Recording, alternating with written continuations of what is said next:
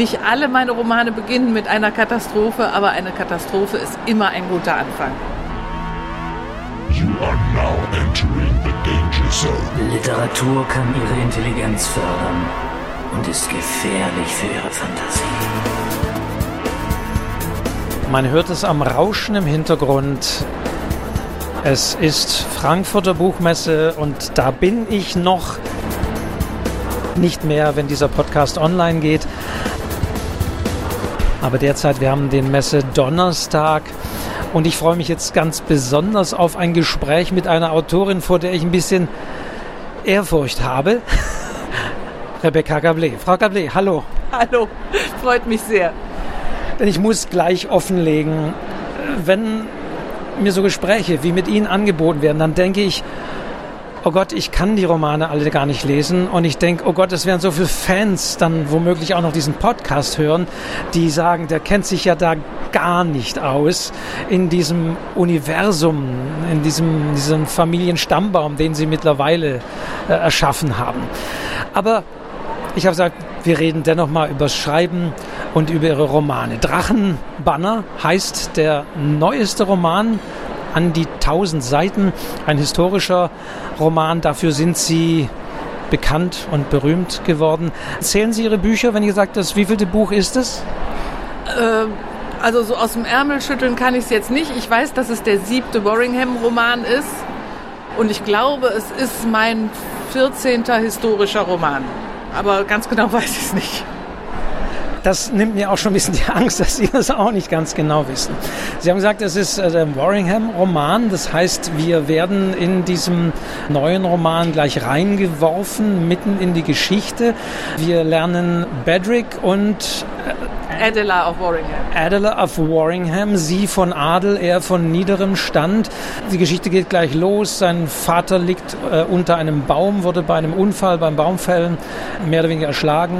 Seine letzten Minuten brechen sozusagen an, mitten rein in die Geschichte. Und ich habe mich, das war gleich so meine erste Frage, bei 1000 Seiten, ich komme sofort als Leser mitten rein in diese Geschichte. Wie genau planen Sie mittlerweile Ihre Romane? Wissen Sie, was am Ende der 1000 Seiten passieren wird? Teilweise ja. Also ich bevor ich anfange zu schreiben, mache ich mir ähm, ein, äh, eine, also ich mache eine Planung insoweit, dass ich genau weiß, welche Historie ich erzählen will und wo der Anfang der historischen Handlung ist und an welchem äh, Punkt die historische Handlung enden soll, in welchem Jahr, an, manchmal weiß ich auch an welchem Tag und vor allem mit welchem Ereignis. Und entlang dieser historischen Haupthandlung äh, entwickle ich die fiktive Handlung, also die, die Lebensläufe meiner fiktiven Hauptfiguren. Auch da plane ich einigermaßen im, im Voraus, bevor ich anfange zu schreiben, aber nicht bis ins Detail. Also ich lasse immer Raum für spontane Ideen und für das viel zitierte Eigenleben, das die Figuren entwickeln. Äh, und ich lasse mich auch ab und zu ganz gerne von meinen Figuren überraschen, damit es für mich selber bei der Arbeit auch spannend bleibt. Aber diese Eingangssequenz, die Sie gerade beschrieben haben, äh, die habe ich mir schon genau, relativ genau äh, überlegt und geplant, bevor ich angefangen habe, weil ich finde den Romaneinstieg enorm wichtig. Also ich beginne alle meine Romane immer mit einer wörtlichen Rede, weil ich finde, dass es die beste Methode ist, um den Leser und die Leserin quasi am Kragen zu packen und in die Geschichte reinzuziehen. Und ähm, also nicht alle meine Romane beginnen mit einer Katastrophe, aber eine Katastrophe ist immer ein guter Anfang. Das heißt, Sie sagen sich nicht tausend Seiten, da kann ich so ein bisschen ausschweifender reinkommen in die Geschichte, sondern es ist schon auch wichtig, dass man sofort drin ist. Absolut. Gerade bei dicken Büchern finde ich es besonders wichtig, weil dicke Bücher für ja für manche Leserinnen und Leser sicher auch etwas Abschreckendes haben. Also da ist vielleicht auch eine gewisse Hemmschwelle. Und äh, da finde ich es dann gerade wichtig, auf der ersten Seite mit dem ersten Absatz zu signalisieren, hey, das ist lang, aber ich will dir eine spannende Geschichte erzählen und dich nicht mit irgendwelchen äh, äh historischen Zahlen langweilen und quälen, sondern hier ist das pralle Leben, wird hier erzählt, wenn es auch im Mittelalter stattfindet lass dich verführen, lass dir eine spannende Geschichte erzählen und wenn du willst, kannst du auch noch was über die Historie dabei lernen. Das ist so eigentlich mein Ansatz. Also wir sind im Jahre 1239, glaube ich, und bis 65 äh, geht es, also in etwa 25 Jahre, die das Ganze so umfasst. Äh, ein Zeitraum, das Mittelalter ist natürlich ein sehr populäres Genre für, für den historischen Roman. Würden Sie sagen, Sie kennen sich da mittlerweile aus? Ich meine, Sie haben es irgendwann auch Mediavistik studiert, aber würden Sie sagen, Sie können da schon etwa sagen, wann welcher König wie mit wem liiert und wo er hin ist ins Exil oder sonst wie? Wie vertraut ist Ihnen diese Zeit? Ja, also das englische Mittelalter ist mir schon sehr vertraut. Äh, wie Sie schon sagten, ich habe ich habe mich ja seit Studienzeiten äh, permanent damit beschäftigt. Ich habe nicht Geschichte studiert, sondern äh, mittelalterliche englische Sprache und Literatur da lernt man dann ja nicht, wer von wann bis wann regiert hat und was getan hat, sondern eher, welcher König die Literatur und die schönen Künste gefördert hat und welcher nicht. Aber trotzdem ist man ja irgendwie immer nah dran an der Lebenswelt des Mittelalters, wenn man sich mit der Literatur befasst. Naja, und jetzt beschäftige ich mich seit äh, mehr als 25 Jahren in meinen Romanen immer wieder mit historischen Themen, meistens in England. Ich habe auch ein Sachbuch über das englische Mittelalter geschrieben. Von daher, äh, ja, ich glaube, ich könnte schon von so ziemlich jedem König sagen, von wann bis wann er regiert hat und was nun irgendwie so seine größten Leistungen oder seine größten Fehltritte waren. Ja, schon. Tatsächlich verbinden Sie ja echte historische Figuren auch mit erfundenen Figuren. Wie ähm, ungeniert machen Sie das mittlerweile? Ich meine, man äh, schreibt ja zwar schon längst vergangenen, vergessenen Figuren ein, ein Leben und ein, ein Handeln zu, was ja vielleicht so in der Form gar nicht stattgefunden hat. Wie gehen Sie daran, wenn Sie reale Figuren mit fiktiven verbinden? Das ist vielleicht gerade der große Vorteil äh, an, am Mittelalter, wenn man über mittelalterliche Themen schreibt die Chroniken lassen doch viele Fragen offen. Also gerade bei den historischen Frauenfiguren. Frauen kommen in Chroniken nur vor, wenn sie verheiratet werden und Kinder gebären. Ansonsten wissen wir über ihr Leben und was sie gemacht haben relativ wenig. Und ähm, ich stehe auf dem Standpunkt, wenn im, in der Geschichtsschreibung ein weißer Fleck ist, wenn man also nicht genau weiß, was eine Person zu einem bestimmten Zeitpunkt gemacht hat oder wie sie zu einer bestimmten Entscheidung gelangt ist. Also wo diese weißen Flecken sind, da darf ich meine fiktiven Figuren hineinschmuggeln und darf das äh, Schicksal meiner fiktiven Hauptfigur mit dem der historischen Hauptfigur verknüpfen und die fiktive Figur vielleicht auch Einfluss auf politische Ereignisse nehmen lassen. Aber ich würde niemals so weit gehen, die bekannte und belegte Geschichte zu verfälschen. Also was, äh, äh, was ich schreibe, widerspricht nie den Chroniken oder, oder eben auch den, der zeitgenössischen äh, historischen Fachliteratur. Gibt es da Leserinnen und Leser, die da ganz genau hinschauen und vielleicht auch sagen, stimmt so nicht oder da ist ein Fehler?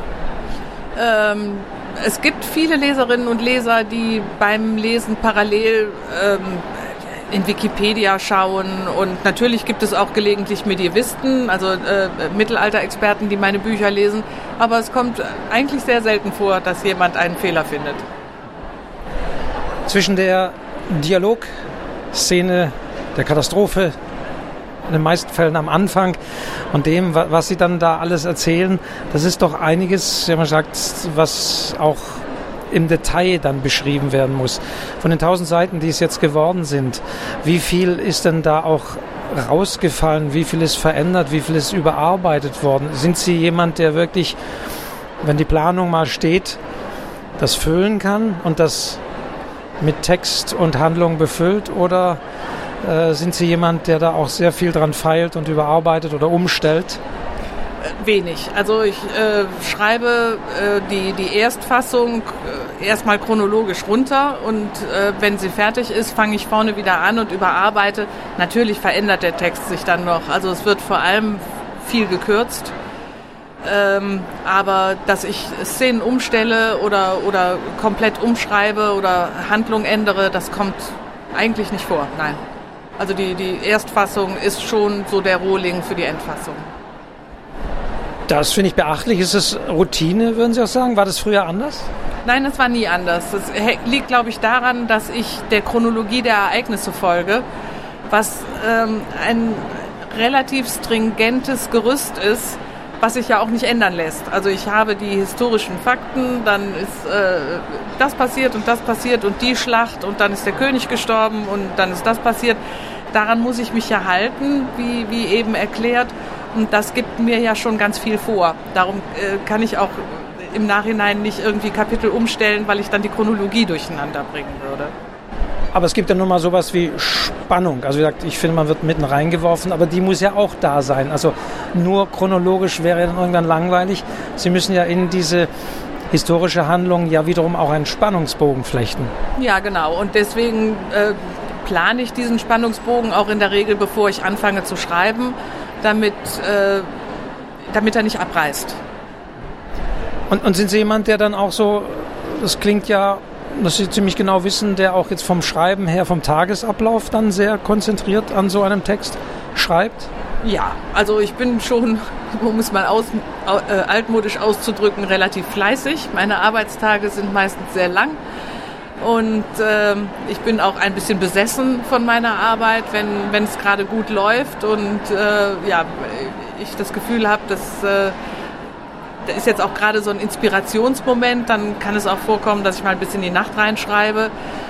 Ja, ich glaube, anders geht es auch nicht. Diese, ich habe zwar viel Zeit für ein Buch, aber diese tausend Seiten, die wollen ja auch irgendwie äh, gefüllt werden und nicht mit Blabla und, und langweiligen Fakten, sondern mit, mit einer spannenden, gut lesbaren Romanhandlung. Und da, dafür muss man sich auch, glaube ich, selber in die Geschichte reinstürzen und mit vollem Herzen da äh, dabei sein.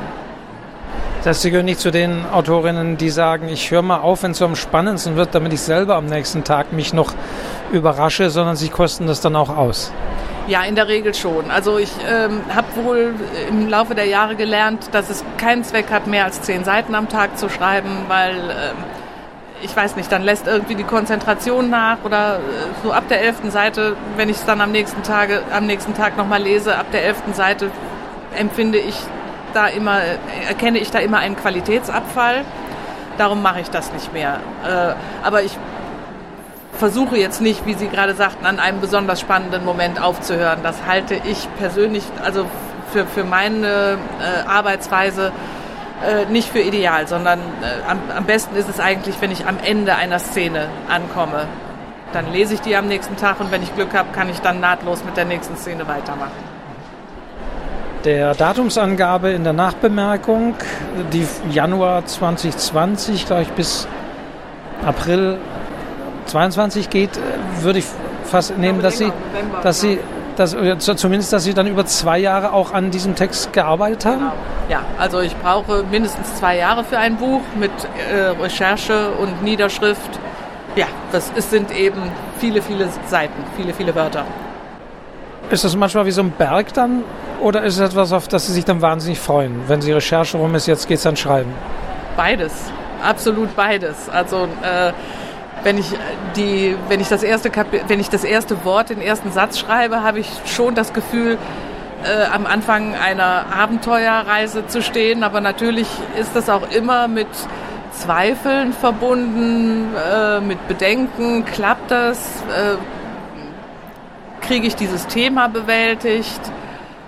Äh, gelingen die Figuren? Das weiß man alles vorher nicht. Das gehört aber zu dem Schriftstellerberuf einfach dazu. Und Sie haben diese Warringhams sozusagen ja erschaffen, diese Saga, wenn ich es mal so nennen darf, über mehrere Bände. Man kann den Familienstammbaum sich, glaube ich, auch auf Ihrer Website anschauen, wenn ich das richtig gesehen habe. Äh, Sie fügen jetzt da wieder einen neuen Zweig hinzu, der ist teilweise auch vor bestehenden gesetzt. Wie kam es, dass Sie diese Serie, wenn ich es mal so nennen darf, oder diesen Stammbaum oder diese Familie im Blick haben und immer wieder da neue Äste hinzufügen? Es war fast eine zufällige Entwicklung oder zumindest war es eine sehr langsame Entwicklung. Also als ich den ersten Roman begonnen habe, Das Lächeln der Fortuna ist ja der erste Warringham-Roman, da war ich noch Studentin und es war mein allererster historischer Roman. Da habe ich überhaupt nicht an sowas wie Serien gedacht. Im Gegenteil, ich war eigentlich davon überzeugt, dass ich dafür niemals einen Verlag finden würde. Ich hatte zu dem Zeitpunkt zwar schon äh, einen Krimi veröffentlicht, aber das war ja nun was völlig anderes und es wurde immer länger und länger und äh, ich habe das geschrieben, um mir, weil mir das Spaß gemacht hat. Also ich kam abends von der Uni nach Hause und äh, statt die Füße hochzulegen und Musik zu hören oder fernzusehen, habe ich mich an den Computer gesetzt und habe diese Geschichte geschrieben, weil mir das Spaß gemacht hat. Und äh, ja, der Held bekam eben mehr oder weniger zufällig den Namen Robin of Warringham. Und das Buch wurde 1996, glaube ich, fertig und dann habe ich so aufs Geratewohl dann doch mal meinem Verlag geschickt. Naja, der wollte es dann doch haben. 97 ist es erschienen, wurde ein Überraschungsbestseller, wo keiner mit gerechnet hat, auch ohne jeden Werbeetat. Und dann habe ich aber, habe ich die Warringham aber erstmal lange links liegen lassen und habe erst 2005 den zweiten Band veröffentlicht, also fast ein Jahrzehnt später. Und auch da war mir noch nicht klar, dass es eine Serie werden würde. Es ist so über die Jahrzehnte so langsam gewachsen. Heute sind Serien ja en vogue. Man liebt es ja auch, weil man auch vielleicht auch eine gewisse Verlässlichkeit an Leserinnen und Lesern dann hat, die einen hoffentlich durch die Serie mitverfolgen. Wenn das über diesen Zeitraum schon ging, würden Sie sagen, es gab eine Veränderungen beim, beim historischen Roman, andere Leserinnen-Erwartungen an die Texte, vielleicht auch geprägt durch Serien, TV, Netflix? Also das kann ich nicht sagen, dass ich das wahrnehme. Das ist aber auch durchaus möglich, dass sowas stattfindet, ohne dass ich das wahrnehme, weil äh, Schriftstellerinnen und Schriftsteller ja äh, oft dazu neigen, äh, in ihrer Schreibstube zu sitzen und um ihre Stoffe zu kreisen und gar nicht so viel davon mitzukriegen, äh, was nun so beim, bei den Rezipientinnen und Rezipienten so stattfindet.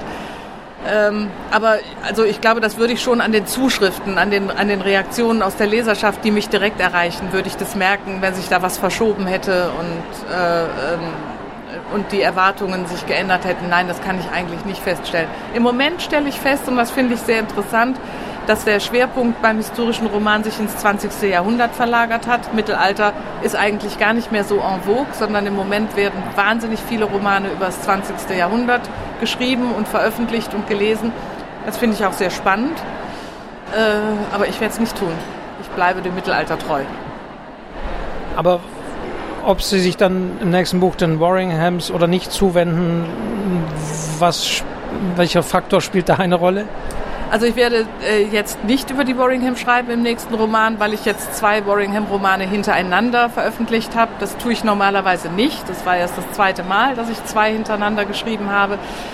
Ähm, ich möchte jetzt für mich was ganz anderes machen und ich glaube, dass auch die Leserschaft ähm, äh, das schätzt, wenn äh, wenn es dann nach einem Warringham-Roman danach wieder mal was ganz anderes gibt. Und das wird das, äh, also wird die Zeit vor der normannischen Eroberung sein. Und Sie haben gesagt, Zuschriften erreichen Sie ja auch und ich denke ja auch über Ihre Website, per Mail oder sonst wie. Was ist da das meiste? Wie würden Sie das einstufen? Einfach nur, nur, nur Zuspruch oder begeisterte Stimmen oder äh, wann, was, was bewegt die meisten, Ihnen zu schreiben? Können Sie das so irgendwie einstufen? Also das meiste sind, äh, lesende Menschen sind ja höflich äh, und freundlich. Das meiste sind tatsächlich sehr, sehr positive Zuschriften, äh, was für mich natürlich immer eine tolle Bestätigung und, und Freude ist.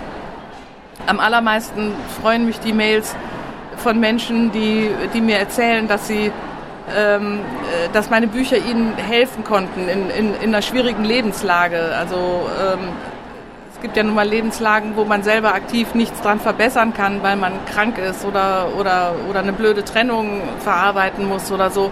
Und Menschen schreiben mir dann, dass sie mit meinen Büchern davon mal eine Auszeit, eine totale Auszeit nehmen konnten, weil sie eben das, was ihr Leben gerade schwierig macht, mal eine Zeit lang total vergessen konnten. Und das freut mich immer ganz besonders, weil ich finde, das ist eine ganz wichtige Aufgabe von Literatur, den Menschen eine andere Welt zu eröffnen, in die man auch durchaus mal flüchten kann. Also der Eskapismus ist ja sehr verschrien. Ich, ähm, mir ist es immer wieder ein Anliegen, ihn zu verteidigen, weil, äh, weil es so viele Lebenssituationen gibt, ähm, in denen man das einfach braucht. Und ich finde das auch ganz legitim, sich das dann zu gönnen. Manchmal gibt es natürlich auch kritische Zuschriften äh, von Leuten, die mir nicht glauben, was ich erzählt habe. Das liegt natürlich mache ich auch Fehler, klar, jeder Autor historischer Romane außer Umberto Eco macht Fehler.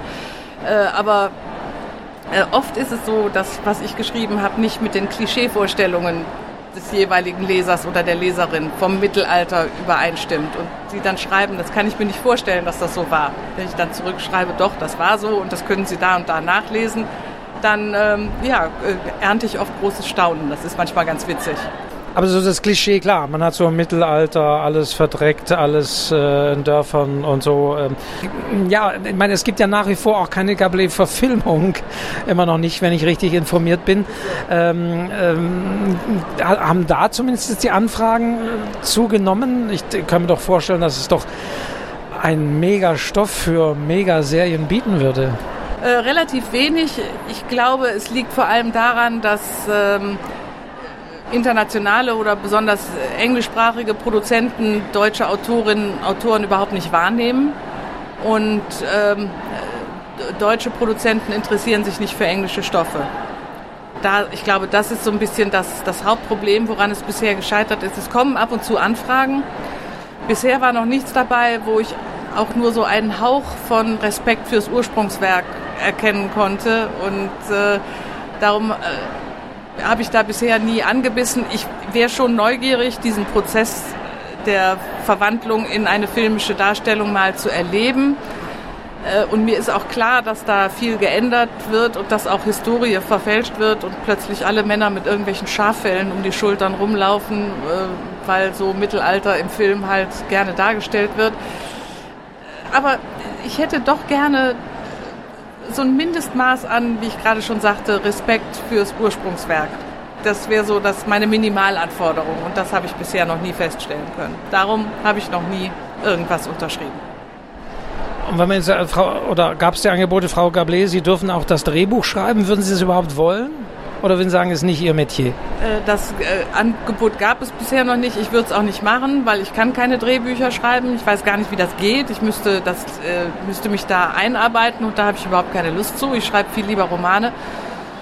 Und äh, selbst wenn man die, die Hoheit über das Drehbuch hat, das heißt ja noch lange nicht, dass nicht in diesem langen Entstehungsprozess dann irgendjemand ankommt, äh, ein Redakteur, ein Regisseur, ein Produzent äh, oder sonst irgendwer, der das Drehbuch komplett umkrempelt. Also man hat einfach keine Kontrolle darüber.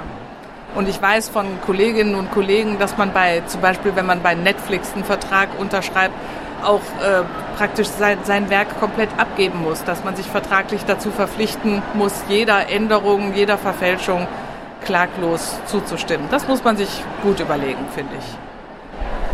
Aber ansonsten, es gibt auf jeden Fall ein Hörbuch hier auch. Ich sehe da, da hinten ist es auch bei, bei Lübbe Audio. Wer liest? Detlef Bierstedt. Das ist Stamm, Stammsprecher? Ist genau, ist der Stammsprecher seit, äh, seit vielen, vielen Jahren. Die allerersten Boringham-Romane hat noch äh, ein anderer äh, Sprecher gemacht. Die waren dann aber damals auch noch gekürzt. Das ist so lange her, dass die CD noch so das Hauptmedium für Hörbücher war. Da gab es halt einfach noch kein Streaming und darum wurden die Bücher auf ein Drittel oder 50 Prozent oder irgendwas dazwischen gekürzt, damit man das irgendwie mit zwölf CDs hinbekam. Und äh, jetzt zum 25. Warringham-Jubiläum äh, erscheinen alle Warringham-Hörbücher, die es bisher nur gekürzt gab, in ungekürzter Fassung und dann auch eingelesen von Detlef Bierstedt und darüber bin ich wahnsinnig glücklich. Das hatte ich gar nicht gesehen, dass so eine prominente Sprecherstimme, also Sprecher wohlgemerkt. Das heißt, die hat man gar nicht damals drauf gesetzt. Hier ist es eine Autorin, also sollte es auch eine Sprecherin sein? Nein, wir haben das gemeinsam entschieden, aber weil meine Hauptfiguren immer männlich sind, äh, fand ich es dann auch einfach ähm, logischer ähm, näherliegend, einen, einen Sprecher und keine Sprecherin zu nehmen. Sie müssen dann beim Auktorialen bleiben. Sie können also auch keine weibliche Ich-Erzählerin dann schildern. Würde ja, ja da nicht passen. Es ist, nicht, es ist nicht auktorial, es ist schon Personal, aber es ist eben, die, die Hauptfigur ist eben immer ein Mann. Jetzt sind Sie hier auf der Buchmesse. Wie sieht es aus? Das Buch ist jetzt ja auch erst rausgekommen, steht in den Buchhandlungen auch sehr präsent. Ich habe es auch schon gesehen. Äh, wie sieht es dann aktuell aus? Sind Sie wieder viel unterwegs zu Lesungen? Haben Sie viele Termine hier auf der Messe und auch dann nach der Messe? Lesungen mache ich leider äh, nicht mehr. Ich schaffe das einfach nicht mehr. Ich habe das viele, viele Jahre lang gemacht, aber ähm, man wird ja auch nicht jünger und äh, Lesereisen und Bücher schreiben zusammen, das kriege ich einfach nicht mehr gebacken. Darum geht es leider nicht mehr. Ich pflege den Kontakt mit meiner Leserschaft jetzt eben hauptsächlich über Social Media. Das ist ja, äh, ist ja ein, vielleicht kein adäquater Ersatz, aber schon irgendwie eine sehr schöne Möglichkeit, Kontakte zu pflegen. Äh, viele Termine auf der Messe, ja. Ich bin jetzt tatsächlich von Donnerstag bis Sonntag hier. Da wird einiges los sein. Und äh, ja, wenn das dann vorbei ist, dann äh, werde ich mich wieder in mein stilles Kämmerlein zurückziehen und mit der Arbeit am nächsten Roman anfangen. Das heißt, es ist nun nicht so, dass Sie jetzt aktuell schon mitten im nächsten Buch stecken, zumindest nicht beim Schreiben. Genau, ich bin schon seit ein paar Monaten äh, stecke ich in der Recherche, äh, aber ich, äh, mit dem Schreiben habe ich noch nicht begonnen. Ist Recherche jetzt viel online bei Ihnen oder reisen Sie tatsächlich auch nach England, um dort in Archiven zu schauen? Nein, also ich gehe nicht in Archive, das ist nicht nötig, weil ich alles, was ich an, an äh, Originalquellen brauche, ähm, wie Sie sagen, entweder online finde. Manches gibt es auch nicht online, das sind dann Bücher die ich mir inzwischen äh, dann aus der Unibibliothek hole und, und einscanne, weil ich das einfach so viel angenehmer finde, am, am Bildschirm zu lesen. Aber äh, tatsächlich besteht die Recherchearbeit zu 90 Prozent aus Lesen. Und äh, ich mache aber auch immer eine Recherchereise nach England, wenn nicht gerade Corona ist. Äh, das ist aber eher so, um die Schauplätze in Augenschein zu nehmen und äh, auch noch nicht mal so sehr, um jetzt diese Burg genau beschreiben zu können. Dafür findet man ja auch genug Fotos im, im Internet, sondern ich muss einfach so ein bisschen die Atmosphäre aufnehmen von den Schauplätzen. Das macht es mir dann doch leichter, mich selber auch in, in die Vergangenheit an den jeweiligen historischen Orten zu versetzen. Das finde ich schon sehr wichtig. Und äh, es fällt ja auch auf, wenn Sie, wenn Sie dann beschreiben und Schauplätze, äh, nicht allzu viel Adjektive. Es ist, finde ich, ein sehr äh, stringenter Stil. Ich denke, das ist wahrscheinlich auch ein wichtiger Aspekt, weil viele verbinden wahrscheinlich auch mit dem historischen Roman sehr viel Blumigkeit. Das, das, da sind sie ja weit davon entfernt. Ja, äh, das, daran ähm, arbeite ich sehr viel. Das finde ich sehr wichtig. Äh, nicht nicht zu weitschweifig zu sein und äh, ja, Adjektive, wir sprachen eben über Kürzungen bei den Bearbeitungsgängen. Adjektive und Adverbien sind immer das, was so am allermeisten wieder rausfliegt, weil sie oft eben überflüssig sind. Also auch selbst bei Ihnen noch? Ja klar, natürlich. Man, äh, man beschreibt einen, einen Ort, ein Gefühl, ein weiß ich nicht und in der Beschreibung benutzt man Adjektive und Adverbien, um ja nicht missverstanden zu werden. Und wenn man es dann ein paar Monate später mit Abstand nochmal liest, findet man ganz viele Adjektive, die völlig überflüssig sind, weil die Szene an sich das ausreichend beschreibt. Man muss, die Leser sind ja nicht blöd. Man muss denen nicht alles mit so vielen Adjektiven erklären, die ja, die ja den, den Schreibfluss so verkleben. Und dann fliegen ganz viele wieder raus. Rebecca Gable, ich danke Ihnen fürs Auskunft geben, das Einblicke geben des Schreibens und wünsche Ihnen noch ja, viel Spaß, Erfolg hier auf der Messe und natürlich dann auch, äh, ja, nicht auf der Lesereise, aber dann doch im Dialog via Social Media mit den Leserinnen und Lesern. Dankeschön, vielen Dank fürs Interview.